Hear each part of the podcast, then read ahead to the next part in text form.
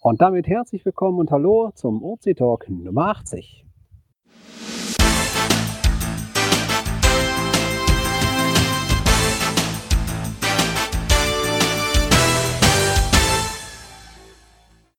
Wir stecken in der Krise, aber das macht nichts. So, wir fangen von oben nach unten wieder an. Wie immer begrüßen wir alle hier im Chat original dabei.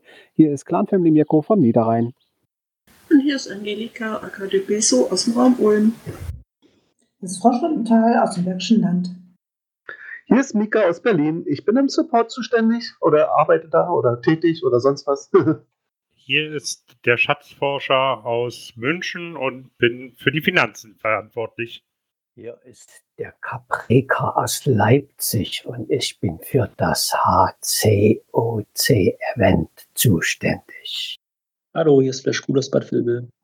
Hier ist Golga Finch aus Berlin. Hallo, hier ist der OC Newbie Grillzombie aus dem schönen Einbeck. Ja, hallo, hier ist Leister 112 aus Rudolstadt. Und der Leinfreier Lars vom CGO-Team aus Düsseldorf. Und hier ist der Lipser Tracker aus Leipzig. Jo, moin, Penny und Pöppi aus Hadesbühl in der Nähe von Flensburg. Hallo, hier ist die Quietscheente aus Berlin-Spandau. Hier ist der Ralfbert aus Berlin-Friedenau. Ja, und hier ist Wolkenreich aus Leipzig. Und hier ist Ried Seeler aus Mainz. Hallo, hier ist Cine 11, heute mal aus Stadtlohn. Und dann hätten wir noch äh, mit äh, dabei, allerdings nicht sprechend, Südmeister, Westpol und Wolkenreich und Tiffy und Tequila, glaube ich. Und der DWP, den haben wir leider eben stumm schalten müssen. Er muss dann noch seine, ja, sein Setting bitte ändern. Mein Gott, ey, das ist ja Wahnsinn. Wenn ich jetzt mal rechne, wie viel Abstand wir zueinander halten müssen, das halten wir natürlich locker ein. So viele Leute hier, das reicht ja einmal quer durch Deutschland, die ganze Reihe. Schön, dass ihr alle heute live dabei sind. Wir haben ein paar Themen auf Lager. Allerdings muss ich mich heute ein bisschen zurückhalten, weil ich nicht ganz dabei war bei der Planung heute. Deswegen übergebe ich das Mikrofon in gewollter Manier gleich mal an Mika. Mika, wo fangen wir denn heute mit an? Ähm, ja, die Begrüßung haben wir schon hinter uns gebracht. Sehr gut. Das nächste wären die Kommentare. Leider, leider, leider gibt es da keinen. Allerdings, ich muss zugeben, wir hatten auch nicht nur jetzt hier unseren Podcast äh, als Blog-Eintrag drin, sondern auch, äh, da war wirklich die Presseabteilung sehr aktiv, äh, mehrere Artikel und es gab einzelne Kommentare zu den anderen Artikeln. Aber ich würde sagen, wir machen jetzt trotzdem, weil es hier um den Podcast geht, äh, eine Lücke oder einen Sprung, weil zum Podcast selber gab es leider nichts würde ich auch sagen. Ich denke mal, es waren alle so viel mit Cashen beschäftigt, ähm, weil man sonst nichts anderes machen kann. Da hat dann niemand Kommentare geschrieben, was ja auch okay ist. Ähm, dafür feiern wir aber heute wirklich ein tolles Ereignis, oder nicht, Mika? Was ist denn heute?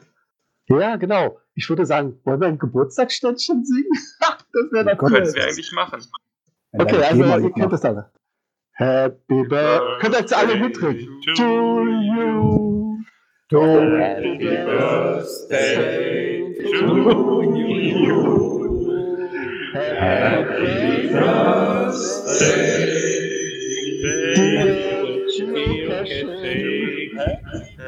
Happy birthday to you. Wow. Oh, der liebe Gott dankt mir für diese Sendezeit. Uh. ich hoffe, das haben alle gut durchstanden der Bürgermeister von Wesel fällt mir da immer nur ein. Das war ja ein ganz schönes Echo. Genau, vor 20 Jahren, Leute, die Zeit vergeht, am 3.5.2000 wurde der erste Cache von Delph, heißt der Alma oder Ulmer? Ich sage immer Ulmer, aber ich glaube, der heißt Alma, ne? Okay, Ulmer versteckt. Und ähm, da gibt es auch eine schöne Übersicht in dem, auf einer Seite von dem Golden Surfer. Ähm, ein bisschen versteckt, das heißt der IBM Franken, aber Schaut einfach in die Show Notes, hat er so geschrieben, wie das alles so begonnen hat. Äh, Ursache war ja, wer es noch nicht weiß, wir sind ja ein Hobby, was satellitengestützt funktioniert, also millionenschwere Technik. Ne? Und was machst du so, sagt man immer so locker. Und früher war das eben ein rein militärisches System. Die Satelliten schwirrten oben am Himmel lang, aber nutzen konnte sie wirklich nur das US-Militär.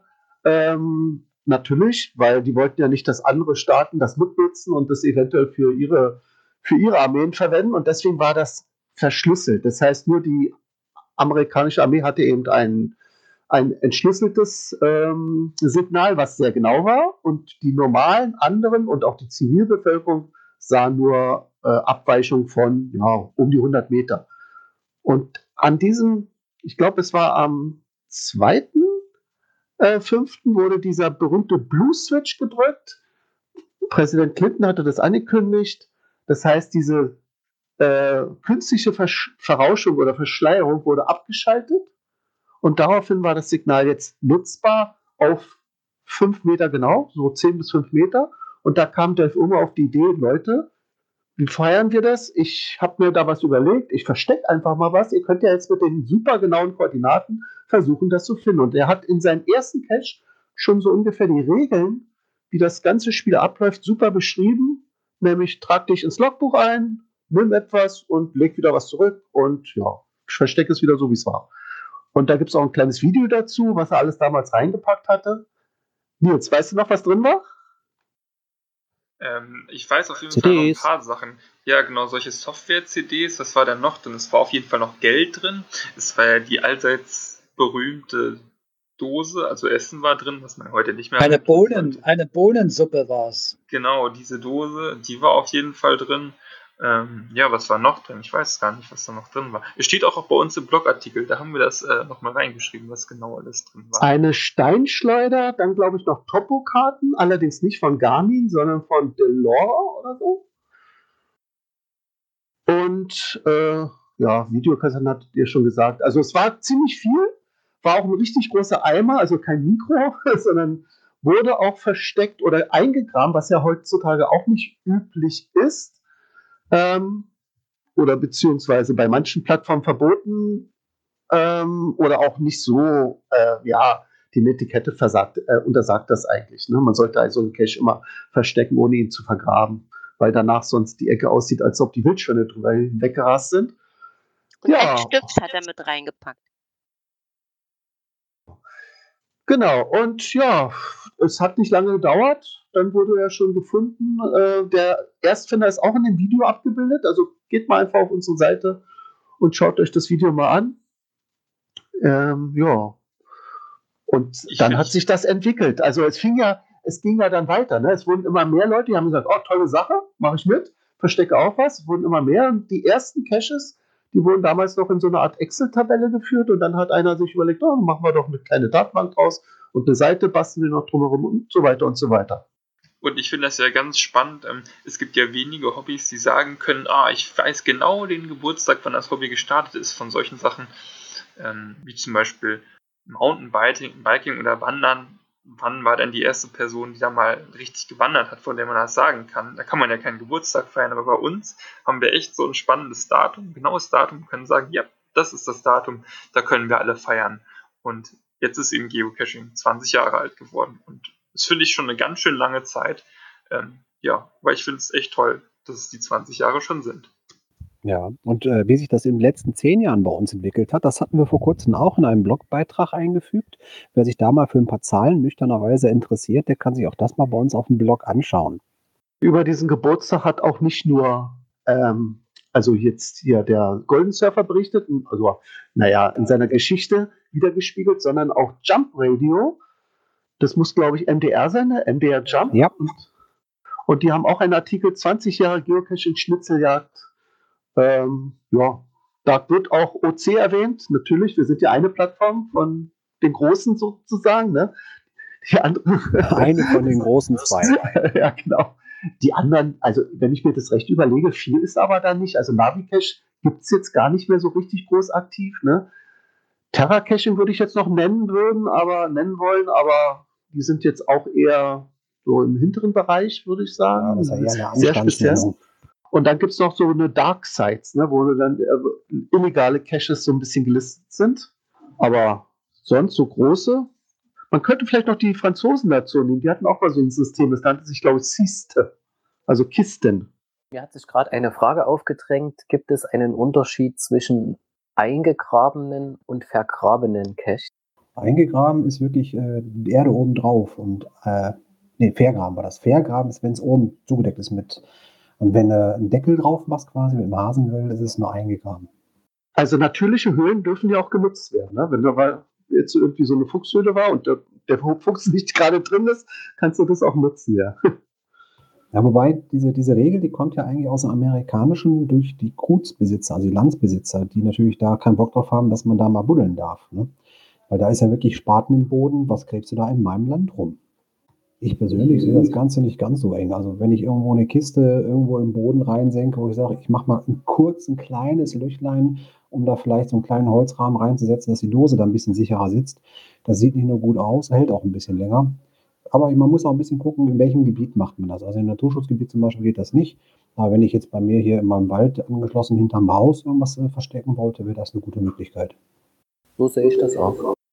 Also wir haben, wir haben äh, letztes Jahr einen vergrabenen, also so stand im Listing, vergraben gefunden in einem kleinen Waldstück und der lag da seit fast zwölf Jahren und da sind schon so ein bisschen äh, Tiere drüber gelaufen und und und und äh, der sah schon nicht mehr so ganz toll aus. Das war schon so ein kleiner Kinderbereich, also das war schon interessant. Ja, so ist das halt. Ne? Man kann natürlich einen Geocache, der im Boden irgendwo ein bisschen versenkt ist, äh, da besser platzieren, glaube ich. Und äh, muss man auch ein bisschen abwägen. Also bei uns gibt es auf jeden Fall keine ausschla ausschlaggebende Regel, die das definitiv verbietet. Das wüsste ich nicht, dass man das bei uns irgendwo genauso nachlesen kann. Ich, ja. Ursprung hat das Ganze wirklich in den USA, weil die Landbesitzer da ein Problem mit haben.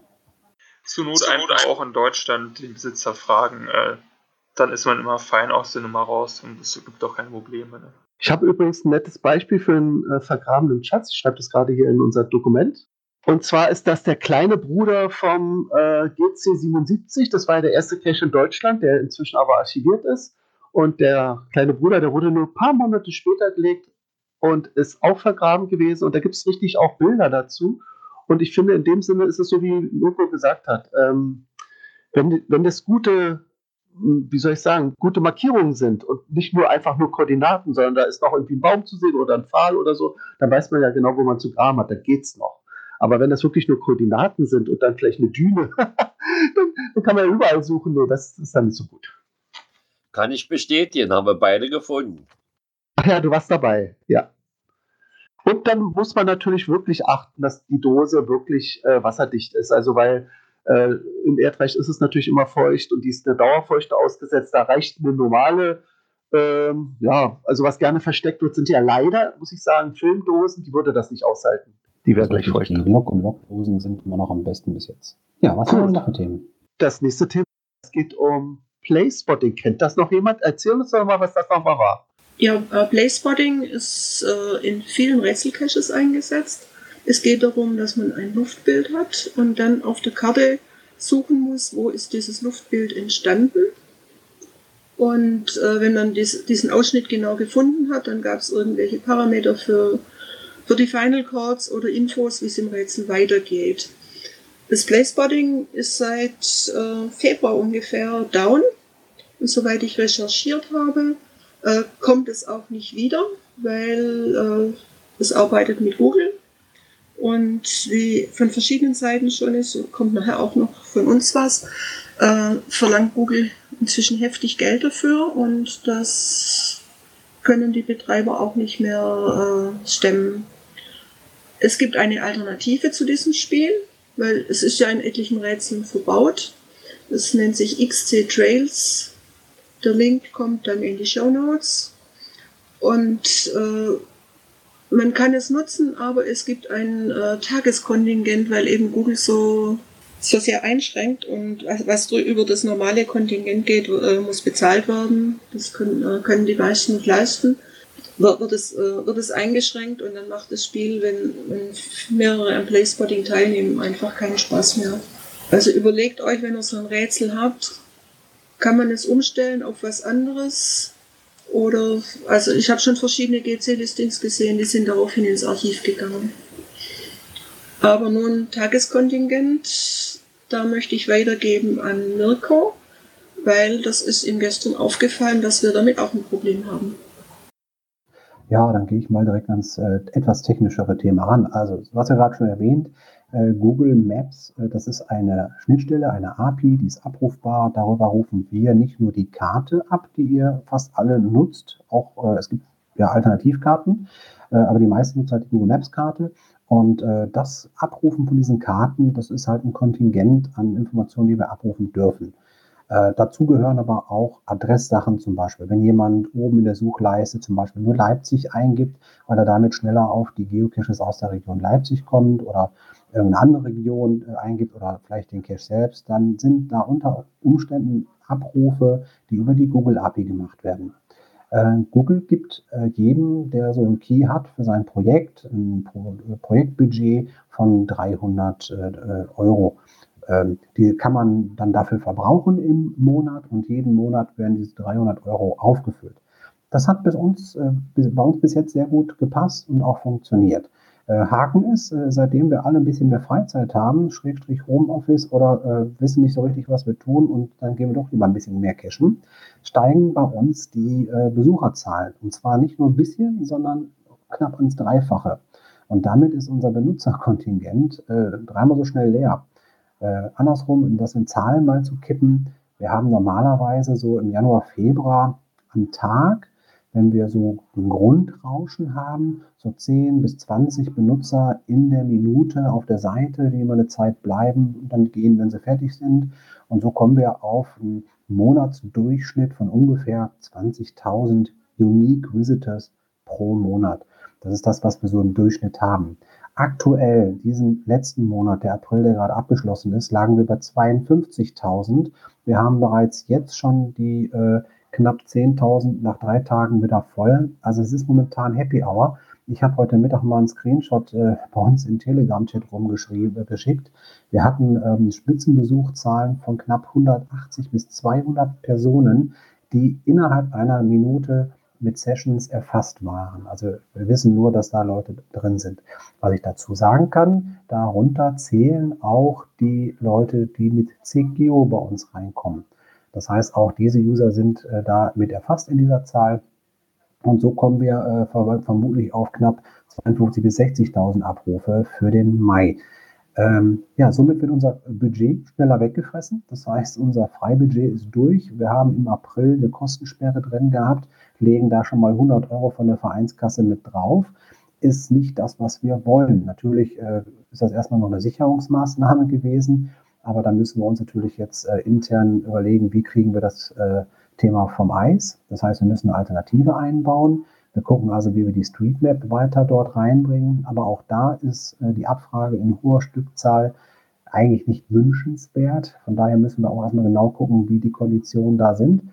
Ähm, ja, und wenn ihr jetzt also in den nächsten Tagen, Monaten, während wir noch alle so viel Freizeit haben, ein wenig eingeschränkt bei der Suche seid, dass äh, die Google-Karte nicht antwortet oder euch nicht äh, den Ort als Ergebnis liefert, wisst ihr zumindest schon mal warum. Was auf jeden Fall helfen kann, ist immer wieder mal den Spendenaufruf zu folgen und uns äh, ja, in der Vereinsfinanzierung etwas unterstützen. Da freuen wir uns immer drüber. Und gerade jetzt in dieser Zeit, wo wir solche Kosten einfach abfangen müssen, weil sonst der Betrieb der Plattform so nicht möglich wäre.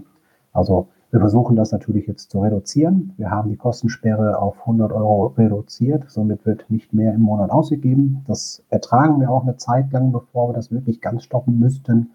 Ähm, wie gesagt, die Betriebssicherheit des Vereins ist klar. Die Aufgabe, äh, die Aufgabe des Vereins ist ganz klar die Betriebssicherheit, die Plattformen und das Durchfinanzieren dieser Posten. Äh, und das wollen wir natürlich kostenoptimiert durchkriegen. Als ich heute die, äh, den Spendenaufruf gelesen habe, äh, ist mir eingefallen, dass ja der große Bruder von Open Caching die, die, die Google Map auch deaktiviert hat als Standard Map und umgestellt hat auf irgendeine Version der OSM Map. Und natürlich dann gefragt, könnte man das auch auf Open Caching machen? Und der zweite Gedanke äh, ist, man kann die ja auch als, als Suchgrundlage benutzen. Ne? Meinem Garmin ist ja letzten Endes auch eine 2 Gigabyte Map von äh, OSM mit Adresssuchfunktion, die keinen äh, Internetzugang hat, also die kein Kontingent in irgendeiner Weise belastet. Ist das nicht möglich äh, für Open Caching? Natürlich. Und genau das evaluieren wir gerade, genau wie es möglich ist. Die ersten Informationen, die wir dazu schon haben, eine Offline-Karte zum Beispiel, können wir natürlich einsetzen, müssen wir gucken, wie wir die integrieren können. Wir müssen die manuell ab und zu mal ähm, aktualisieren. Dann hätten wir das Problem, dass natürlich nur so eine Deutschlandkarte zum Beispiel jetzt drin hätten. Oder wir müssen mehrere Teilserver entsprechend abrufen und die integrieren. Also du hörst schon, es ist nicht mal eben kurz einen Link setzen oder ein API-Key und dann läuft das alles, weil auch der Abruf direkt bei ähm, OpenStreetMap ist auch nicht gewünscht, dass der bei großen Abrufmengen, und wir haben große Abrufmengen, dauerhaft stattfindet. Das heißt, wenn wir jetzt einfach nur OSM integrieren und sagen, hier ist der API-Key und Vollgas, dann dauert das bestimmt nur ein, zwei, drei Wochen, bis wir die OSM-Jungs auf der Matte stehen haben und die uns die Freundschaft kündigen. Ähm, und man muss vielleicht auch noch dazu sagen, die Google Maps-Karte selber ähm, haben wir bereits deaktiviert. Also man kann bei uns auf der Karte, sowieso wird nur noch die OpenStreetMap-Karte angezeigt. Die Google Maps-Karte haben wir damals, als eben diese Ankündigung von Google kam, schon deaktiviert, um das Kontingent schon mal runterzusenken. Aber selbst die Maßnahme reicht jetzt eben aufgrund der hohen Nutzerzahlen nicht mehr auf, weil ähm, eben diese Suche noch äh, darüber funktioniert und auch im Hintergrund, wenn ich das richtig verstanden habe, äh, die Karte an sich selber ähm, zwar kein Google anzeigt, aber noch mit Google funktioniert. Genau. Was ist denn mit den Bing Maps? Ja, Bing ist halt auch ein kommerzieller Anbieter. Der wird auch mit Sicherheit in der Maße, Masse äh, Geld verlangen. Da habe ich mich noch nicht mit beschäftigt, weil natürlich der Grundgedanke für uns die Open Source Richtung sein soll. Das heißt, wenn wir uns jetzt von Google endgültig lösen können technisch, dann wollen wir nicht in die nächste Falle reintrappen, sondern dann schauen wir natürlich, dass wir im Open Source Bereich weiter fündig werden. Aber wir können natürlich auch sagen, dass äh, in dem Bereich immer Hilfe erwünscht ist, wenn jemand zum Beispiel ähm, auch auf der Programmierseite vor allem dort schon Erfahrung damit hat, äh, mit solchen Karten ähm, und sagt, oh, ich habe da jetzt noch ein bisschen mehr Zeit, ähm, da mitzuhelfen bei Open Caching, ähm, dann könnt ihr gerne ja, am Projekt teilhaben. Äh, wir sind ja immer offen für Leute, die sagen, sie haben Entwicklerkenntnisse und möchten uns da unterstützen, zum Beispiel eben auch bei der Karte. Ja, und da wäre da wär die Open Source Variante ja wahrscheinlich auch gar nicht so ganz verkehrt, ne? Ja, das ist eigentlich die eigentlich richtige Lösung, die wir haben können. Äh, wie gesagt, wir müssen uns natürlich da auch mit den Bedingungen auseinandersetzen, weil Open Source heißt nicht, dass wir deren Server belasten dürfen. Wir dürfen die Datenmaterialien nutzen, müssen aber dann eigene Teilserver bereitstellen, bei der Menge, die wir verarbeiten. Stelle ich mir das richtig vor, dass äh, die Kacheln im Moment noch äh, von den OSM-Servern kommen? Ja, genau die haben sich ja noch nicht beschwert. Also da scheint ja das Kontingent noch nicht aufgebraucht zu sein. Ja, also bis jetzt ist es in den Abrufzahlen sehr gut. Also wir haben auch mit der, mit der Karte selber das kleinere Problem. Das größere Problem sind die API-Abrufe von Adressverifizierungen. Da suchen wir auch noch genaueren Zusammenhang äh, im technischen Sinn, weil das ist so alt implementiert, dass wir uns ja selber auch erstmal die Technik anschauen müssen, wieso das überhaupt so passiert. Genau, also Google ähm, OpenStreetMap ist aktuell nicht das große Problem, es ist eigentlich eben eher Google. Aber hallo, mal ganz was anderes. Wenn wir jetzt über solche Probleme sprechen, dann wachsen wir doch, oder nicht? Ja, habe ich, hab ich ja gerade gesagt. Wir haben fast das Dreifache an Besucherzahlen. Wo wir sonst so 20, 30 in der Minute auf dem Server hatten, hatten wir heute 180 Leute. Ja, aber hallo, danke Corona. Legen die alle Geocaches? Legen leider nein. Äh, die suchen natürlich verzweifelt, weil zum Legen sind wir ja äh, alle zu bequem. Na, na, na, na. Ja, die Ausnahmen sitzen natürlich hier, aber äh, der Rest des, der, der Masse sucht eigentlich nur. Wir haben da Haufen Registrierungen und äh, was ich auch gesehen habe, einmal auch danke dafür in die CGO-Richtung. Wir haben äh, sehr umfangreiche Besuchszahlen aus dem Manual von CGO im Zusammenhang mit Registrierung. Interessant. Wunderbar. Ja, und unser Support meldete mir auch, dass wir eine erhöhte Anfrage zur Reaktivierung von veralteten Accounts haben. Ja, sehr gut verstehen, dass viele jetzt zu Open Caching gehen, äh, da der große Bruder von Open Caching keine äh, Caches frei äh, gibt im Moment, die neu gelegt werden. Aber, da, aber gesucht werden kann ja weiterhin ohne Probleme. Deswegen habe ich es immer noch nicht ganz verstanden, wo der Besucherzuwachs herkommt. Vielleicht kann ich noch kurz ergänzen, ähm, wie Mirko gerade gesagt hat. Wir haben zunehmend Leute, die haben sich vor fünf bis zehn Jahren bei OC mal angemeldet und äh, legen jetzt Caches, aber schon mit einer Verlinkung auf GC. Das heißt, sie arbeiten dran, ihre Caches rauszubringen, legen das GC-Listing an und bringen sie schon mal bei OC raus. Und äh, es gibt auch bestimmte, die dann drauf, scharf sind, äh, gleich FTFs zu loggen. Also da müssen wir schauen, ob die, die jetzt bei OC weiter äh, Caches listen, also auch die Zunahme der veröffentlichten Caches ist äh, ist überproportional. Ob die bei OC bleiben oder ob, wenn es bei GC weitergeht, dann äh, wieder abflacht.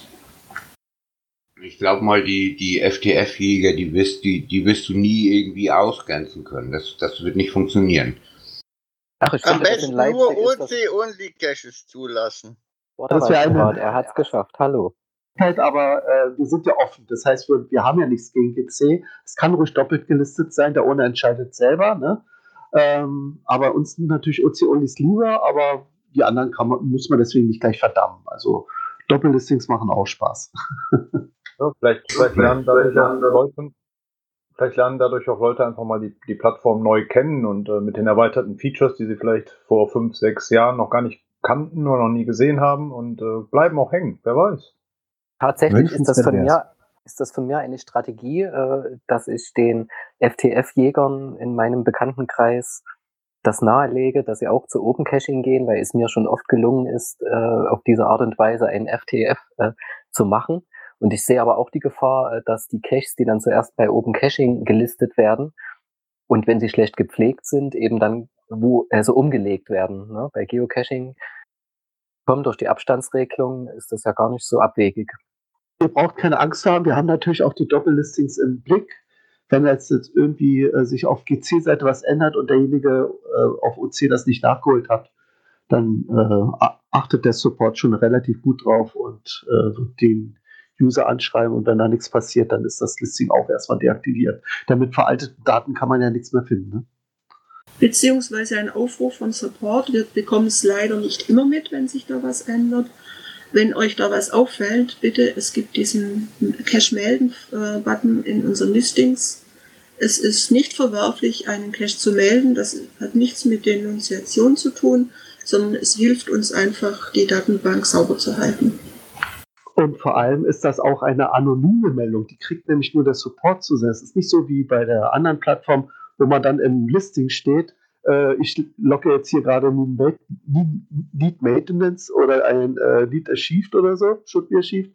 Und dann kriegt man dann so eine Art Shitstorm ab. Was hat, fällt dir ein, diesen schönen Lost Place hier anzukreiden oder so? Naja, naja. Ja, man kann auch den Reviewer direkt anschreiben. Ja, das geht aber. nicht.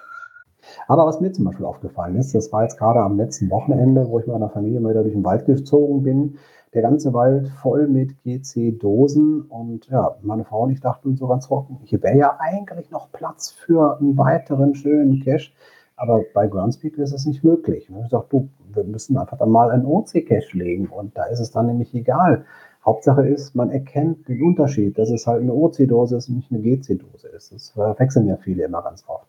Also gerade wenn irgendwie ähm, irgendwelche Nicht-Geocacher, Muggel, äh, versuchen, ihr Grundeigentum irgendwie zu schützen, schreiben die uns ganz gerne an, weil wir deutschsprachig sind, ein deutscher Verein in der Nähe sitzen. Und dann kriegen wir dann immer ganz oft so, ja, hier liegt eine Dose auf meinem Grundstück, tun Sie mal weg. Und wir forschen dann nach und stellen fest, ja, das ist eine Groundspeak-Dose. Gehen wir gerne weiter. Das ist das Einzige, was wir momentan machen können. Also geht ruhig raus und äh, legt Dosen, liebe Leute, legt Dosen. Dann haben wir mehr zu finden. Ganz einfaches Rechnungsbeispiel. Ne? Und legt ist- Stashnotes rein.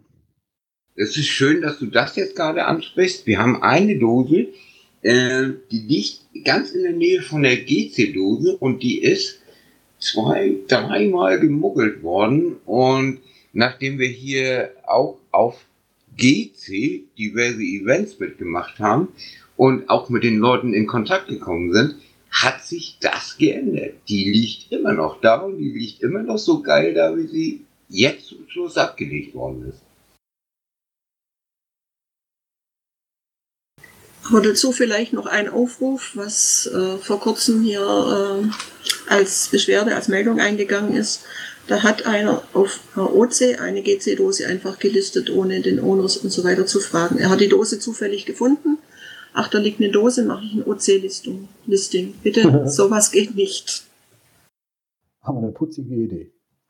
Ist uns aber äh, auch schon passiert. Zwar nicht offiziell, aber eben im, im Logbuch stehen die Leute drin, aber die sind halt nicht gelistet. Ja, das ist ja was anderes. Wenn Leute sich eintragen, die nicht in der Online-Datenbank zu finden sind, das ist ja Wurst. Aber was du nicht machen kannst, ist einen äh, Cache finden und sagen, okay, den trage ich jetzt bei Open Caching ein und der gehört ja gar nicht. Aha. Also die haben sich eingetragen, haben ihn aber auch nicht gelockt. Also die haben ihn äh, auf OC nicht gelockt, die haben sich einfach nur eingetragen, hallo, hier sind wir und wir und wir und alles gut. Ja, das kommt doch öfters vor. Aber dass man einfach eine Dose findet und dann sagt, das ist meine und erstellt hier ein Listing, das geht nicht. Ja, okay, jetzt, jetzt weiß ich, was du meinst. Alles gut, okay. Ich hätte mal noch eine Frage zu Caches, die ähm, Litwas-Säulen untergebracht Wie sieht es aus mit Geocaches an Litwas-Säulen, die die Litwas-Säule als Logbuch äh, ausschreiben? Also bringt einen Das- Stift mit und schreibt dort euren Namen hin. Ist das erlaubt? Wenn das der Eigentümer der Litfaßsäule ist, ja. Ansonsten ist es Sachbestätigung. Danke.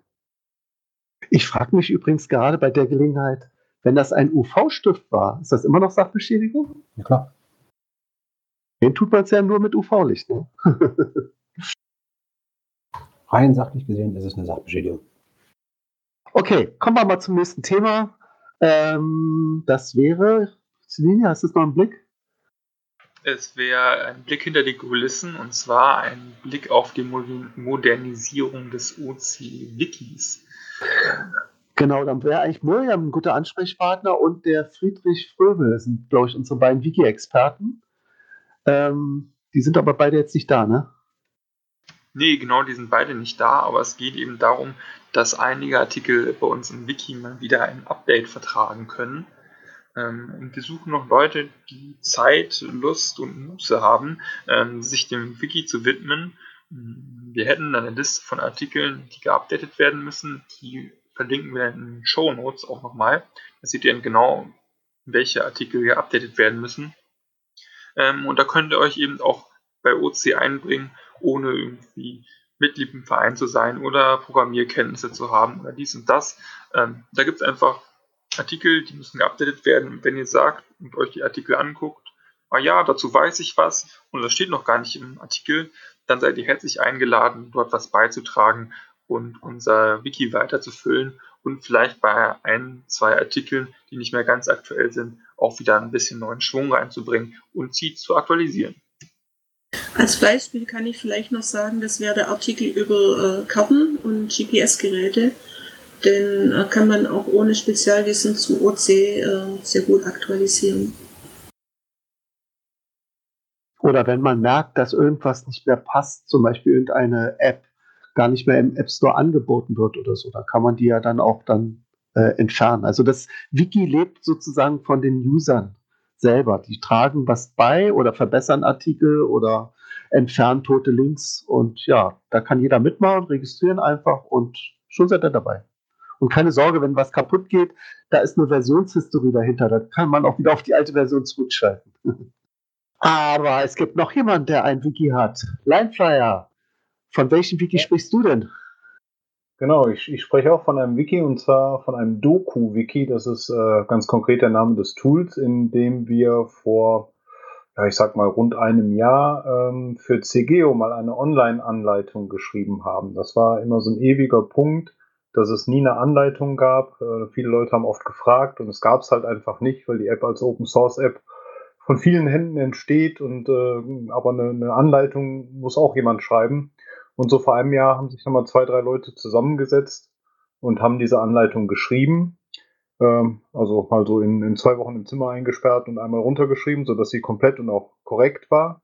Aber es ist halt auch schon ein Jahr her und das ist im Grunde das gleiche Problem, ähm, was wir gerade vom OC-Wiki gehört haben. Es kommen neue Funktionen in die App, äh, es wird was geändert, die Screens ändern sich, die Menüs ändern sich. Und das ist schon eine Menge Arbeit, das nachzuhalten. Äh, wir wollten es erstmal alleine machen, aber es hat sich jetzt nach einem Jahr für mich eigentlich herausgestellt, dass das äh, Quatsch ist, zumal wir ein Wiki-System darunter haben. Ähm, deswegen kann es genauso gut ähm, im Wiki-Prinzip von den Usern auch verwaltet werden. Wenn jemand was sieht, kann das direkt ändern. Ähm, und das wollten wir jetzt auch mal einläuten, beziehungsweise wir wollten einfach Leute um Hilfe bitten. Ähm, ganz konkret die User von CGO, die vielleicht Interesse daran haben, auch die Anleitung mal zu überarbeiten oder einfach nur beim Durchlesen über was stolpern und das dann direkt ändern können.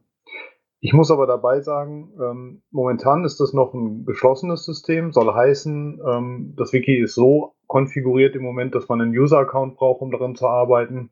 Und das äh, diskutieren wir gerade im Team oder werden wir diskutieren, dass wir das äh, auf das ganz normale Wiki umschalten, dass sich jeder einen Account schnell anlegen kann und einfach auch in dem Wiki arbeiten kann. Und genau wie beim OC-Wiki hängt dann Versionskontrolle hinter. Das heißt, man kann immer noch zurück, wenn da jemand irgendwie ähm, anfängt, Spam reinzuschreiben oder irgendwas falsch zu machen. Oder wenn man versehentlich was falsch macht, ist auch kein Beinbruch. Okay, also ihr wisst, äh, wenn ihr Ahnung vom Wiki habt, hilft uns und helft den CGO-Leuten und dann ist allen geholfen. Das kommt ja immer wieder zurück, ne? So, Genau. das nächste, die nächste Rubrik wäre OC in the News. Das haben wir immer Ähm. gemacht, wenn irgendwie.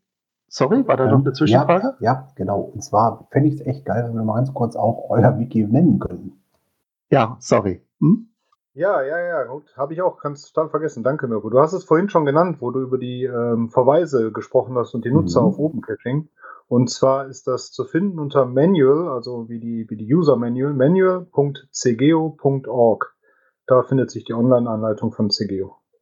Genau. Also für alle, die keine Ahnung haben, wie CGO funktioniert und immer rumschmeiden, ja, geht gar nicht. Guckt da mal nach. Da steht es geschrieben, sogar in Deutsch. Deutsch.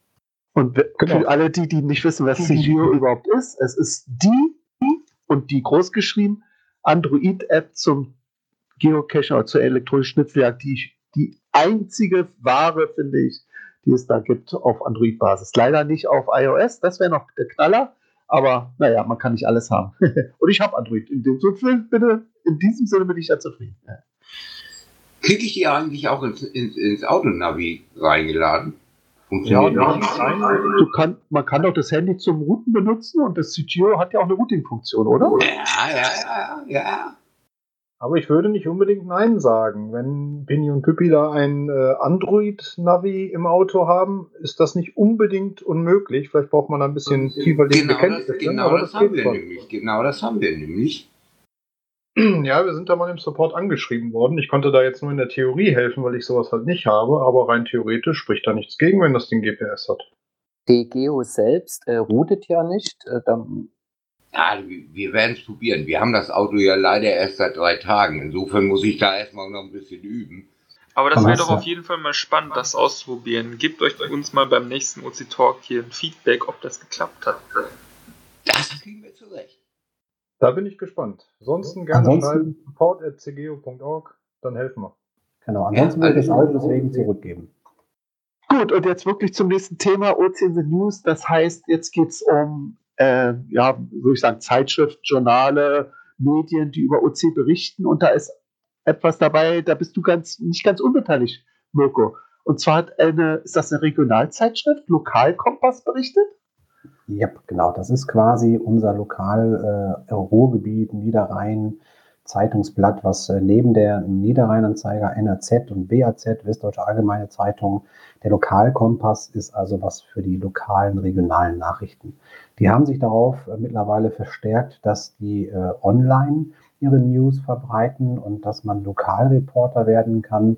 Und äh, ja, für das eine oder andere Thema habe ich dort schon mal einen Beitrag hinterlassen, zum Beispiel dass die Kinder jetzt alle auch ins Homeoffice wandern, um dort der Schule nachzugehen. Oder jetzt halt, ähm, ja, die allseits äh, schlagende Zeile, Betreffzeile, die wie lautet?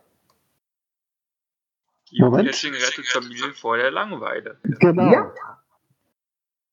Also ich habe so ein bisschen Bildzeitung-Flair reinfließen lassen und dieser Artikel soll ja einfach die Familien einmal abholen, die quasi von diesem ominösen Geocaching-Dingenskirchen da mal was gehört haben, aber nichts mit anfangen können. Das heißt, ich habe ganz kurz einen äh, historischen Ausflug, wo kommt Geocaching her, was machen wir da und äh, wie läuft das dann? Kurz die Platzhirsche, beide einmal vorgestellt, natürlich auch Groundspeak erwähnt, klar, fair bleibt fair. Und äh, aber doch sehr OC-lastig äh, dafür geworden, dass man doch äh, ja ganz einfach mit der Familie mal mit Ziel wandern gehen kann. Äh, das hier im Ruhrgebiet und Niederrhein, das sehr interessant ist, das können sich kaum welche vorstellen, die das nämlich noch nicht kennen. Ja, und der Artikel, der hat äh, schon für das Lokalblatt äh, eine überragende Zus zu, Zuschrift? Nee, ähm, Besucherzahl gehabt. Und ja, du hast das auch gemerkt, diesen Beitrag. Ist, äh, wenn ihr diesen Link anklickt, dann seht ihr gleich die ganze Familie Clan Family. Sozusagen, jetzt habt ihr unseren Vorstand, also Mirko jetzt hier ganz groß zu sehen. Ja. Ja, ähm, Du wirst Gut, lachen, du wirst lachen. Der hat hier oben auch eingeschlagen. Wir sind hier von der Bekannten angesprochen worden, die äh, schwer erziehbare Kinder betreut. Und mit der haben wir hier erstmal die Grundkenntnisse einmal durchgespielt. Ja, warum nicht? Wir sind hier nicht aus der Welt. So, das nächste Thema lautet Cache-Liste des Monats. Wir versuchen ja immer, manchmal klappt manchmal nicht, eine Liste zu finden, die interessant klingt. Und Angelika hat jetzt eine Liste, die sie sozusagen selber pflegt. Äh, da geht es um, Angelika, erzähl mal. Ja, äh, um Caches, die zur Adoption angeboten werden. Weil manchmal hat, verliert man ja auch die Lust hier am Spiel und sagt, ach, der Cache ist eigentlich so schön. Wäre schön, wenn den jemand anders weiterführen würde, der, der noch Spaß dran hat.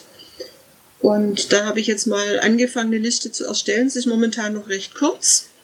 Sie hat äh, fünf, sechs Einträge mit aktiven Caches und einer ist derzeit aktiviert, deaktiviert.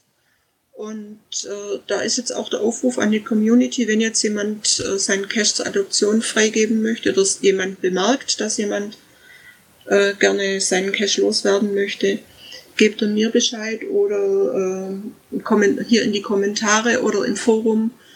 Irgendeine Möglichkeit wird es geben, dass, dass ich das dann zur Kenntnis nehme und dann werde ich die Liste weiter pflegen. Weil es ist schade um jeden schönen Cache, der einfach aus äh, Aufgabe des Hobbys dann vor sich hin dümpelt und vielleicht dann nicht mehr existiert. Noch speziell in, in dieser Liste sind zwei äh, Caches drin. Ich habe jetzt noch nicht mehr reingeklickt. Äh, auf, aus der Motor-Serie vom Mo-Cacher sind insgesamt 850 Caches, die er da äh, publiziert hat. Und äh, in, in den ganzen äh, Listings, sind alles virtuelle Caches, fehlt eigentlich eine schöne Beschreibung zu dem Objekt. Und er bietet die Caches auch zur Adoption an, wenn jemand mehr draus machen möchte. Schaut euch die einfach mal an, vom Mo-Cacher, die Motor-Caches, und guckt, ob was bei euch in der Nähe ist, wo ihr was Schönes dazu schreiben könnt und ob ihr den als virtuellen Cache oder auch bedost weiterpflegen wollt. Dürfte ich dazu ganz kurz was sagen? Erstmal hallo, ich bin jetzt erst reingekommen. Ähm, Hallo, Uwe. es- hallo Mika, äh, deine Dose war doch noch da. Ähm, ich wollte nur sagen, es gibt eine ganz tolle Facebook-Gruppe, die heißt es Caches zur Adoption freigegeben. Äh, Die würde ich ganz gerne ähm, demnächst einfach hier kurz mal in den Chat reinhauen, ja. Ähm, ist vielleicht auch was für solche Caches. Dann muss jemand anders pflegen. Ich bin nicht bei Facebook. Ich weiß, es war nur eine Idee, dass man halt, äh, dass es eine Facebook-Gruppe gibt, äh, wo man seinen Cache, der nicht mehr aktuell ist oder den er nicht mehr pflegen kann, einfach ähm, freigibt. Ähm, Finde ich eine schöne Idee und ähm, kann ich nur empfehlen. Ich werde das äh, in den Chat reinstellen. Genau. dann alle Infos kommen dann auch wieder in die Shownotes. Und die, nächsten, äh, das, die nächste Rubrik Tipps und Tricks baut darauf auf. Es geht nämlich darum, wie kann man überhaupt ein Cache jemand zur Adoption anbieten. Das ist nämlich ein Feature, was man sonst recht selten verwendet. Und ich mache das jetzt mal äh, quasi live. Ich habe hier ein Cache-Listing aufgerufen von mir. Das klappt natürlich nur bei seinen eigenen Caches. Man kann nicht ein fremdes Listing äh, sagen, das möchte ich jetzt adoptiert haben und zack, hat man es auf einmal, sondern das klappt nur, dass man selber als Owner ein Listing abgibt und derjenige nimmt es dann in Empfang. So, ich habe jetzt hier mal meinen Cache aufgerufen, Web, den Webcam-Cache Rheinfähre, der hat die OC-Nummer OC 14FA0. So, und da würde ich jetzt zum Beispiel auf Bearbeiten gehen. Und dann seht ihr in der zweiten Zeile schon Besitzer. Also, na gut, ihr seht es nicht. Ich sehe es, weil ich der Owner dieses Listing bin. Da steht also Besitzer Mika. Und daneben eine Option zur Adoption anbieten. Da kann ich jetzt draufklicken. Und da steht, du hast diesen Geocacher, äh, stimmt, diesen Geocache kein Benutzer zur Adoption angeboten. Das ist richtig. Das ist ja noch im Zustand, dass er mir gehört. Dann wird nochmal der Name genannt. Wenn du einen Benutzer gefunden hast, der deinen Geocache adaptieren möchte, frage, trage bitte unten den Benutzernamen ein und bestätige den Vorgang. Dem Benutzer wird dieser Geocache dann unter mein Profil und äh, Adoptionen angezeigt. Um die Adoption an, abzuschließen, muss der Benutzer die Nutzungsbedingungen von OpenCaching.de akzeptieren und die Adoption bestätigen. Du kannst einen Geocache mehreren Benutzern zur Adoption anbieten. Der erste Benutzer, der die Adoption bestätigt, wird der neue Benutzer, äh, schön Besitzer des Geocaches. Mit der Adoption gibst du dem Benu- Benutzer, hui, äh, müssen wir auch mal gucken, Benutzer, Besitzer, geht wechselt hier hin und her, ein unbeschränktes Recht, urheberrechtlich geschützte Inhalte dieses Geocaches zu nutzen, zu modifizieren und weiterzugeben. Und dann ist ein Feld für Benutzernamen, da könnte ich jetzt zum Beispiel Tarot Zoo eingeben oder sonst wen, den ich da kenne und meine, der ist ein guter Nachfolger und Pfleger meines Caches und dann noch ein Häkchen. Ja, ich habe obige Bedingungen gelesen, verstanden und bin damit einverstanden, bestätigen und dann ist er erstmal angebunden. Es ist noch nicht weg. Er ist immer noch bei euch gelistet, aber er wird dem anderen angeboten und er kann, wie gesagt, in diese Rubrik gehen. Ähm, was war das nochmal? Mein Profil Adoption, da findet er den und sobald er ihn annimmt, verschwindet das bei euch und ist dann auf einmal bei dem anderen als sein Cache gelistet. Gut, kann ich aber jedem nur empfehlen. Äh, wir haben auch schon diverse Caches adoptiert. Äh, Entschuldigung, Angelika nochmal, dass wir da nicht adoptiert haben, aber äh, wir müssen uns auch mit den Caches, so wie sie liegen, einigermaßen identifizieren können. Es muss auch schon passen, es muss zu uns passen. Wir können nicht jeden äh, x-beliebigen Cache übernehmen, weil wir, wir gucken uns den vorher an, passt der zu uns oder passt der nicht zu uns. Schwierig wird es ja auch, wenn du irgendwie ein Rätsel übernimmst von jemandem und selber das Rätsel noch nicht gelöst hat und da kommen dann vielleicht die Anfragen zu dem Rätsel von irgendwelchen Helfern. Das klappt natürlich auch nicht. Ja, aber das kannst du, das kannst du in gewisser Art und Weise, kannst du das noch umbauen, dass du das Rätsel erhältst. Die Schwierigkeit ist natürlich, äh, klar, wenn es ein Rätsel Cache ist, äh, müsste ich, wenn ich ihn äh, verlegen will, rein theoretisch müsste ich das Rätsel umbauen. Aber das kann ich auch umgehen, indem ich einen kleinen Multi draus mache. Wobei ich übrigens frage, Mirko, weißt du noch, wie das ist, äh, wenn ich damals den Cache sogar äh, gefunden habe und der wird mir zur Adoption angeboten und ich werde ja dadurch der Owner, wandelt sich dann mein Fund in, ein, in was anderes um oder bleibt da immer noch, äh, Mika hat den gefunden, obwohl es sein eigener Cache ist jetzt inzwischen? Genau. Er bleibt dein gefundener Cache. Okay, dann sollte man vielleicht noch eine kleine Note hinschreiben. Es gab hier eben einen Benutzer, Benutzerwechsel, nicht wundern. Denn normalerweise kann man ja seinen eigenen Cache nicht finden. Es sei denn, es ist ein Event. Das geht. Das geht. Gerade jetzt bei den äh, Caches, die jetzt hier oben äh, zum vom HQ noch über sind und jetzt zum äh, zur Adoption freigegeben werden, das sind ja fast alles nur Rätsel-Caches. Und die kann ich so äh, wenn mir die Lokalität nicht, nicht, nicht passt, kann ich sie so ohne weiteres ja auch nicht verlegen. Doch, die kann man verlegen, indem man im Listing noch angibt Nord plus 110 und Süd äh, und, und Ost äh, minus 50 oder das Rätsel anpassen oder sagen, man macht eine Teilaufgabe rein. Ist kein Problem, aber die, äh, es ist auch schon veraltet, die, die Caches von der Windling und mir, die jetzt noch da oben äh, von uns gelistet waren, sind inzwischen alle adoptiert und in, in Händen von Ownern, die vor Ort sind. Also Miriam Caches haben wir übernommen und die werden wir alle umbauen auf Multis. Wenn man will, dass der Cache von jemand übernommen hat, der das Rätsel nicht gelöst hat, da könnte man dem theoretisch sagen, wie er das lösen muss. Das wäre eine Option, genau. Oder wenn es eben ein Log-Passwort äh, hat. Es gibt ja manche Virtual Caches, wo es ein Log-Passwort gibt. Das ist ja auch ein Feature, was es nur bei uns gibt. GC kennt das gar nicht. Ähm, dann sieht man das ja auch im Listing, was das Log-Passwort ist. Das sieht dann wieder der Owner und der neue Owner sieht das natürlich genauso.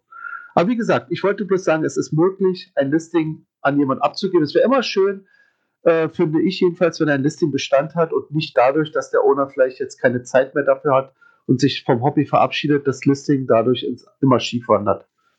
Und wem das Ganze alles zu schnell ging und das mal genau Schritt für Schritt auf der Website nachvollziehen will, dem packen wir natürlich einen Link in die Show Notes zum Wiki, das wir schon erwähnt haben. Und im Wiki gibt es einen wunderbaren Artikel zur Adoption. Würde das nicht auch Sinn machen, wenn der, der den Cache adoptiert, eine Bemerkung mit reinschreibt, ich habe diesen Cache von meinetwegen Dogesu übernommen oder adoptiert, äh, statt dass da einfach jetzt der neue Owner oben steht? kannst jederzeit die Bemerkung reinschreiben. Ich empfehle das auch. Ich habe auch Listings, äh, Safari-Listings übernommen von einem Owner, der verstorben ist. Und äh, habe dann reingeschrieben, äh, ich habe das adoptiert, ur ursprünglich gehörte das Listing demjenigen. Im Gedenken an ihn bleibt es so. Also wenn es machbar ist, werde ich sowas nicht verändern. Also irgendeine Bemerkung reinschreiben, entweder in Listingtext oder als Hinweislog zum Zeitpunkt der Adoption. Dann ist den anderen klar, dass äh, der Cache hat den Owner gewechselt. Also wenn ich dazu auch mal was sagen darf, ich habe ja auch adoptierte Caches und äh, mir ist es auch so ähnlich. Ein ähm, Owner ist auch verstorben und dann haben sie immer schon gemeint, du müsstest mal langsam dein Listing ändern. Da steht ja immer noch B wie Phoebus. Und dann habe ich immer gemeint, das, das, ähm, das Trauerjahr ist noch nicht rum. Und dann waren sie immer ganz pikiert. Aber ich habe es eben auch immer reingetragen. Und meistens hat die Rätsel schon gelöst. Das ist aber nur bei GC so, dass das oben äh, stehen bleibt. Bei OC wird der Owner automatisch nach der Adoption angepasst. Also ich habe dann drin zu stehen, Quietscheente adoptiert von. Naja, du kannst, bei GC kann man das noch ändern, also kann man alles Mögliche da reinschreiben und dann verlinkt oder der Link funktioniert erst, wenn du raufklickst, dann siehst du erst, wer der wahre Owner ist. Bei uns ist es gleich der, der Owner, der aktuell fürs Listing zuständig ist und das ist direkt der, da kann man jetzt nichts dran drehen oder so. Okay. Ja, aber du kannst, du kannst das, äh, wenn, wenn du, Adopt wenn du da Wert drauf legst, kannst du es ja auch ins Listing reinschreiben. Dass du ihn adoptiert hast. Richtig. Eine Not rein, ich bin jetzt der neue Owner. Ich mache das auch, wenn ich einen Cache verlege, dann schreibe ich auch rein, dieser Cache ist jetzt gewandert um so viel Meter oder so. Ja, okay. Ah, wir machen mal weiter, sonst wird das hier, ah, wir, Leute, Jetzt, wann haben wir begonnen? 20.30 Uhr, jetzt ist schon 21.43 Uhr. Denkt immer dran, es gibt Leute, die sich das per Podcast anhören, die kriegen schon warme Ohren. So ich es langsam auch. Deswegen gehen wir zur nächsten Rubrik. Log des Monats. Äh, Angelika, das bist wieder du. Was steckt denn hinter OC10E7B? Kannst du dazu was sagen? Ja, äh, jetzt finde ich mein, mein Listing gerade noch. Moment, jetzt habe ich es. Das ist ein Cache in äh, Italien den ein uns bekannter äh, Cacher aus dem Bereich Leipzig gefunden hat. Und da fand ich einfach den Satz da drin so schön. Die, äh, er hatte, hat es nicht wirklich gefunden, nur ein, äh, einen Logzettel, aber in, äh, in einer Mauer. Und dann schreibt er, Gott sei Dank gilt die Regel, hast du eine Mauer, die muss weg, dann macht daraus ein Cache-Versteck. Eher nur beim öfter frequentierten Geocaching.com. Also, wenn man, du meinst, wenn man ein Abbruchunternehmen braucht, dann listet man es auf GC kommen in der Mauer und dann ist die Mauer auch bald weg. Und bei ja, ungefähr so. Also bei GC habe ich schon öfters erlebt, dass da, wenn auch in, in der Felswand die, die bröckelig ist, wenn man da eine Dose versteckt, dann äh, nimmt die ziemlich schnell ab, weil immer mehr da drin rumklettern und, äh, und viel kaputt machen. Bei OC ist eben, wenn da nur alle paar Jahre jemand kommt, wobei da da war der letzte Log vorher, drei Monate vorher.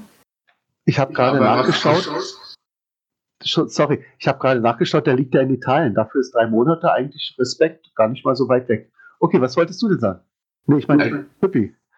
Sprich ruhig. Also, also was, was, was versteckte Caches in, in Felswänden angeht, da müsst, da müsst ihr mal Sven fragen. Der hat da Erfahrung mit.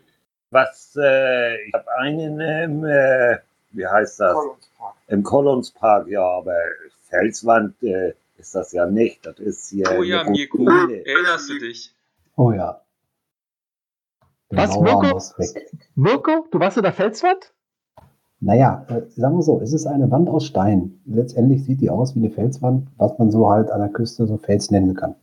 Okay. Das ist eine Ruine eines alten Gebäudes, Mirko.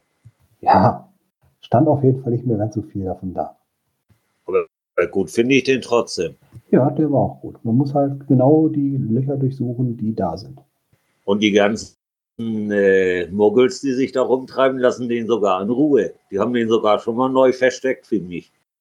Na denn. So. Gut. Ähm, von schönen oder ähm, erinnerungsreichen Caches erzählen wir jetzt auch. Und zwar gibt es die Rubrik Cache-Empfehlungen. Und da bin ich auf einen Cache gestoßen. Äh, das ist eine ganze, äh, ja, man kann sogar sagen, da steckt eine ganze Serie dahinter. Das nennt sich das Apollo-Programm. Apollo. Punkt, Punkt. Das ist eine Serie von Mr. Tom Rocker. Äh, die liegen alle so in der Nähe von Nürnberg, also in Bayern, kreisfreie Stadt Nürnberg. Ähm, den OC-Code, ich gebe jetzt mal einen an, äh, weil das ist ja eine Serie, OC15E03. Und das Interessante ist, wenn ihr euch das Listing anseht, ein tolles, sehr informatives Listing. Es ist eine Mischung aus der Beschreibung das Apollo-Raumfahrtprogramm von 61 bis 72. Äh, also hier, sorry nochmal. Eine Info aus der Beschreibung. Das Apollo-Raumfahrtprogramm von 61 bis 72 war das, hat die ersten Menschen auf den Mond gebracht und hat damals rund 120 Milliarden Dollar nach heutigen Maßstäben gekostet. Es beschäftigte bis zu 400.000 Menschen. Diese Leistung, dieser Leistung ist diese Mystery-Runde gewidmet. Sie besteht aktuell aus sechs Mystery-Caches und zwei Bonus-Caches und die Runde ist circa 2,5 Kilometer lang. Ja, und allein die Listings, ich finde ja immer, ein, äh, es gibt viele Sachen, was ein Cache gut macht. Das eine ist natürlich die Location, der Hauptgrund oder ein kniffliges äh, Versteck oder eine äh, interessante Konstruktion. Aber auch das Listing, finde ich, gehört auch dazu, wenn, ein, wenn etwas interessant sein soll. Und äh, die Listings sind wirklich super gemacht. Da hat der viel Wert drauf oder viel Arbeit reingesteckt. Die lesen sich wirklich sehr spannend, also fast wie äh, Bildungsprogramm oder so. Das, wenn man das gelesen hat, ist man schon sehr viel schlauer und kann die ganzen Raumfahrt äh, Abenteuer, Starts und äh, die Menschen dahinter nochmal äh, durchlesen, nachlesen und erleben. Mirko, wie alt warst du denn, als die das erste Mal auf dem Mond gelandet sind? Äh, da war ich in der Tat noch flüssig. ich glaube, ich habe das auch nicht so richtig mitbekommen. Ich war da, weiß ich nicht, vielleicht fünf Jahre alt oder so. So, jetzt kommen wir zu Events. Äh, Zurzeit wisst ihr ja, sind wir noch in der Corona-Krise drin. Wir hatten eigentlich gesagt, dass bis einschließlich heute keine realen Events zugelassen sind, also physische, wo man sich trifft und dann, äh, weiß ich nicht, zusammen Döner ist oder so. Aber es galt, gab bei uns ja die Möglichkeit, virtuelle Events abzuhalten und es wurde auch reichlich genutzt auf den verschiedensten Plattformen, die da so möglich sind. Ich sage zum Beispiel Zoom oder Discord oder was hatten wir noch? Jitsi, Jitsi. Open Meeting. Äh, der Fantasie sind fast keine Grenzen gesetzt. Äh, wichtig war uns natürlich vor allem, das ist die Hauptregel gewesen, es soll kein Chat sein, weil Chat ist keine Diskussion, also man muss mindestens sprechen können. Noch schöner wäre natürlich was mit sehen. Aber auch hier dieses Meeting ist ja auch ein virtuelles Event und das würde auch akzeptiert werden, weil hier unterhält man sich ja, das wäre okay gewesen. Und Myrte, äh, Myrte, Marte hat eine Reihe jetzt gemacht, wo sie schon das vierte Mal da, dabei war. Es wird demnächst das fünfte kommen. Also so eine quasi eine Eventserie. Jeden Mittwoch via Zoom. Das neue Listing ist leider noch nicht raus. Deswegen verweise ich mal auf eins ihrer älteren Listings. OC16040C. Das heißt Martels und dann eben die Nummer, erste, zweite, dritte und jetzt wird das fünfte kommen. Mystery Mittwoch Event äh, virtuell. John Marco, du warst doch dabei. Kannst du was dazu sagen? Ja, das, ähm, das ist insofern äh, super spannend und auch absolut empfehlenswert, weil dort eben auch Wissen vermittelt wird, ne? Und zwar online. Also was passiert da? Wir gucken uns bestimmte Rätsel an und überlegen uns gemeinsam, wie man wohl dieses Lös Rätsel lösen kann. Ähm, das ist nicht wirklich gespoilert, weil das gemeinsam erarbeitet wird. Und es macht große Freude, weil gerade für die Leute, die sich sonst Rätsel nicht so gerne stellen oder die da so ein bisschen Vorbehalte haben, so geht mir nicht anders, ja, mal GIMP einzusetzen oder den Multiserver einzusetzen, mal zu gucken, was passiert da eigentlich ähm, bei den Rätseln so und wie geht man da so von der Systematik ran. Und ähm, ich will jetzt gar nicht nur von Mate reden. Wir hatten ja gestern auch äh, ein Newbie-Event, wo wir ja auch sehr viel Einblick in so Verschlüsselungstechnologien bekommen haben. Und ähm, der, der Owner des ähm, Events ist heute auch da. Ähm, insofern, ja, ich ihn gut. du kennst ihn gut, genau. Äh, ist nämlich Mika und insofern finde ich das sehr, sehr reizvoll, ähm, die Events, weil man eben echt super viel lernen kann. Genau. Ähm, da möchte ich mich gleich mit einklinken. Ähm, ich dachte immer, ich kann irgendein Rätsel lösen, aber seit ich beim Maple und selbst bei deinem Newbie-Event, vielen Dank nochmal, Mika, dass du uns in der Schule so toll unterstützt hast mit der D, äh, mit einem D5er, ja, für Newbies. Nein, äh, ich kann es nur bestätigen und ich will ich hänge mich hinter John Marco. Ähm, es ist super spannend. Man lernt zum ersten Mal eine ganze Menge und man, ähm, man, man lernt erstmal um Ecken zu denken, wo ich vorher nie dran gedacht hätte. Und wirklich großen Respekt an Mika. Gestern der Newbie-Event war toll und an Martel. Ähm, solche Rätsel hätte ich niemals gelöst bekommen. Das große Thema dahinter ist ja Schwarmintelligenz und wenn man sozusagen als geballte Masse von vielleicht neun Leuten sich so ein Listing mal ansieht, dann hat irgendjemand immer eine Idee, wie man da vielleicht noch weiterkommt oder er hat schon mal was gehört. Zum Beispiel gestern hatten wir bei meinem Event ja als Nachschlag, hast du doch ein Listing reingebracht, das hieß äh, RAID, also RAID oder RAID. Und Raid einer wusste, einer wusste genau, einer wusste gleich, worum es da geht und äh, wie man damit mit diesem RAID-Wissen, mit diesem IT-Wissen an die Lösung von Koordinaten kommt. Ne? Und du musst, oder das, was schon Marco gesagt hat, passt ja hundertprozentig. Es mag sein, dass manche wirklich immer sagen, ah, nicht schon wieder Mystery, es macht keinen Spaß, ich, ich höre auf, ich also ich mache lieber Neutralis, Multis oder Lost Places. Aber wenn man das in der Gruppe macht, das hat einen ganz anderen Effekt, das macht viel mehr Spaß, man kommt immer ein bisschen weiter und es macht richtig äh, Laune. Und äh, Gianmarco, du hast dich auch begeistern lassen, indem du jetzt selber sowas machst? Erzähl mal. Ja, genau. Also ähm, vielen Dank nochmal.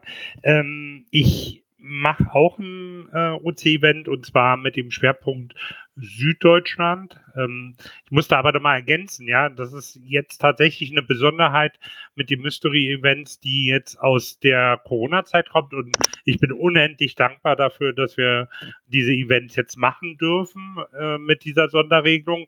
Ähm, und ich freue mich da total drauf. Und ich freue mich eigentlich auch dann irgendwann die Leute, die ich dort auch im Chat gesehen, im Chat, also in den Videokonferenzen gesehen habe, auch irgendwann persönlich zu treffen. Also da sind echt super spannende Menschen dabei, die äh, zum Teil kenne ich schon ein paar, also bei meinem Event kenne ich halt schon ein paar Leute, auch aus, aus München, aber es kommen immer wieder neue Leute dazu, die wir dann auch vielleicht über so einen Weg für Open Caching auch so ein bisschen mehr begeistern können, indem wir einfach anders sind als die ähm, andere Plattformen und da habe ich sehr viel Freude dran. Ja, und mein Event, äh, was auch äh, letzten Freitag das erste Mal stattgefunden hat, an, am 1. Mai, war eben Schwerpunkt Süddeutschland und da haben wir uns ein paar Sachen angeguckt und ich war sehr überrascht, was man da äh, lernen kann und wie man an so Lösungen rangeht. Das ist echt toll. Es ist nicht, nicht Hast du denn schon eine Idee, wann dein nächstes Event in der gleichen Art stattfindet? Also auch wieder mit Schwerpunkt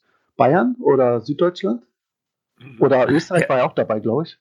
Genau, also genau, Großraum Süddeutschland. ähm, nee, nee. Österreich also ist schon was eigenes.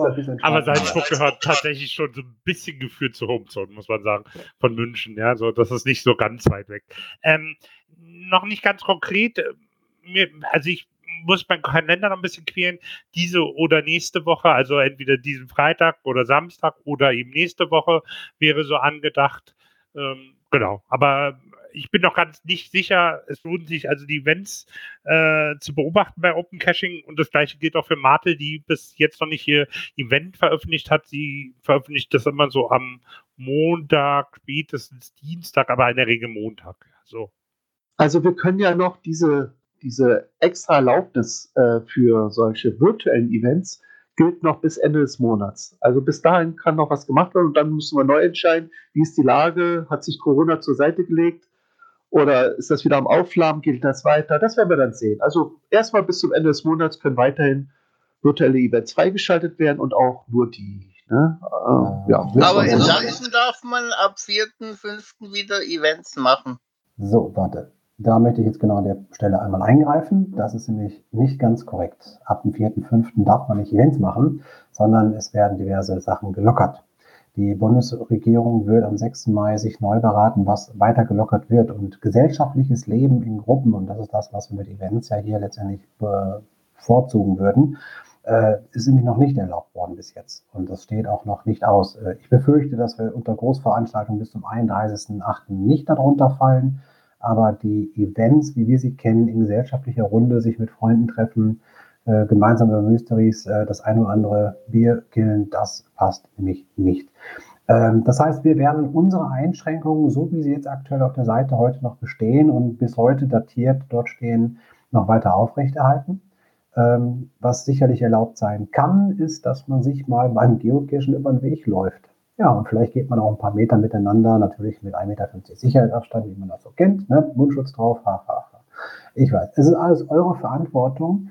Wir als Plattform können natürlich die Events weiterhin nicht in der Form anbieten, wie wir sie sonst früher gehabt haben. Und äh, ich werde unseren Text heute Abend noch entsprechend anpassen. Die Laufzeit wird erstmal bis Ende des Monats eingegeben sein. Wir bewerten sicherlich von Zeit zu Zeit immer wieder neu, parallel zu den Beschlüssen, die die Bund-Länder-Beschlusskonferenz ergibt. Das heißt, sobald wir hier lockern dürfen, werden wir das auch machen. Aber das, was der Bund vorgibt, ist vor den Ländern und dann, was die Länder vorgeben, ist als nächstes. Und dann kommt es das, was wir uns gerne wünschen würden. Also bitte bleibt noch unter euch, seid vorsichtig und vor allen Dingen bleibt gesund. Wir behalten das alles so noch bei.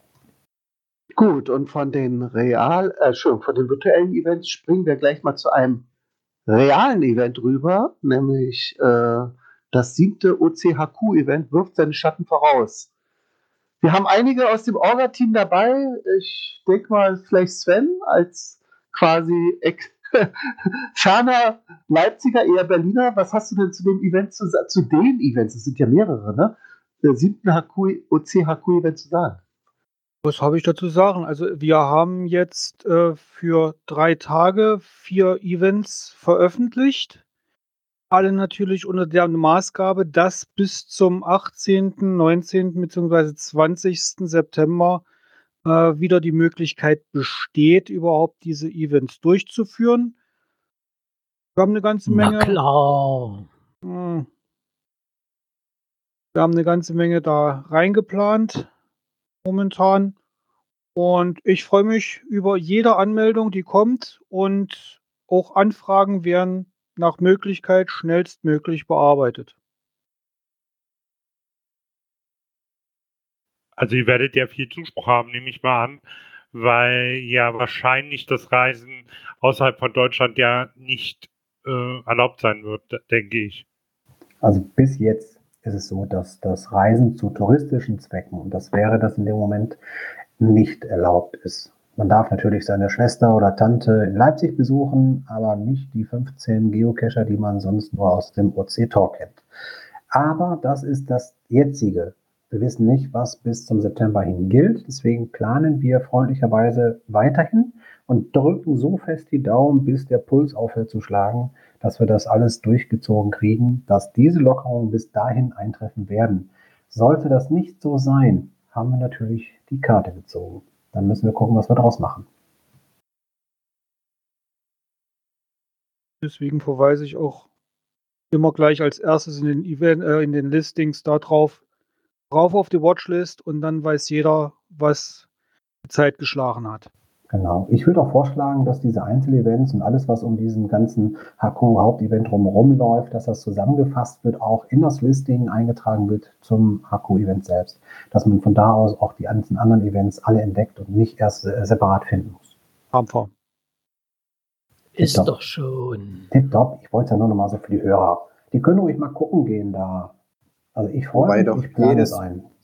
Wobei doch jedes Bundesland im Moment gerade sein eigenes Süppchen kocht, wie viele Leute sich treffen dürfen. Also Ich habe jetzt schon gehört, ähm, ich weiß nicht, wo das war, jetzt muss ich lügen. Ähm, 50 Leute dürfen sich treffen und das wäre dann schon wieder in Ordnung. Äh, falsch. Es geht nicht darum, dass sich die Leute treffen, sondern das sind tatsächlich angemeldete Veranstaltungen, die dann bis, bis zu 50 Leuten stattfinden dürfen. dürfen. Das heißt also, du musst ähm, zu deiner Stadt oder was auch immer hingehen und sagen, Leute, ich möchte mich hier mit Leuten treffen. Und dann sagen die dir ja oder nein. Das, das, unsere Events Unsere sind Events- da was ganz anderes. Das ist ist nach wie vor nicht, nicht gestandet. Also die Okay. Versammlung, die man in Sachsen anmelden kann ab 4.5., die ist auf 50 Leute begrenzt. Die müssen alle auseinanderstehen. Da müssen auch so auf dem Boden was gemalt sein. Und ist maximal eine Stunde. Und nur im Freien natürlich. warten, ich würde mal sagen, warten wir jetzt erstmal die ganze Entwicklung ab, weil es kann uns ja auch äh, ohne Probleme der zweite Shutdown noch bevorstehen. Ja, also insofern würde ich vorsichtig sein. Genau, Ich und denke bevor wir alle sterben werden, werden wir das Thema einfach mal jetzt abhaken, weil zu Corona gibt es jeden Tag verrückte Meldungen, eine verrückter als die andere. Lasst uns zum nächsten Thema kommen. Es gibt eine Sache, die noch interessant sein könnte, nämlich wenn man zu dem OOC-Event-Datum in Deutschland reisen kann, aber nicht nach Tschechien, weil die noch die Grenze zu haben, aus irgendwelchen Gründen, dann fällt bei denen nämlich das gleichzeitig geplante Giga-Event aus und dann könnten natürlich mehr Leute nach Leipzig kommen. Stopp, Einspruch. Ich habe eine wichtige Bemerkung, die vielleicht im Listing untergeht. Ich kriege in an dem Samstagabend nur 60 Leute maximal rein. Also beeilt euch bitte mit der Anmeldung. Den Rest stellen wir unten auf die Wiese.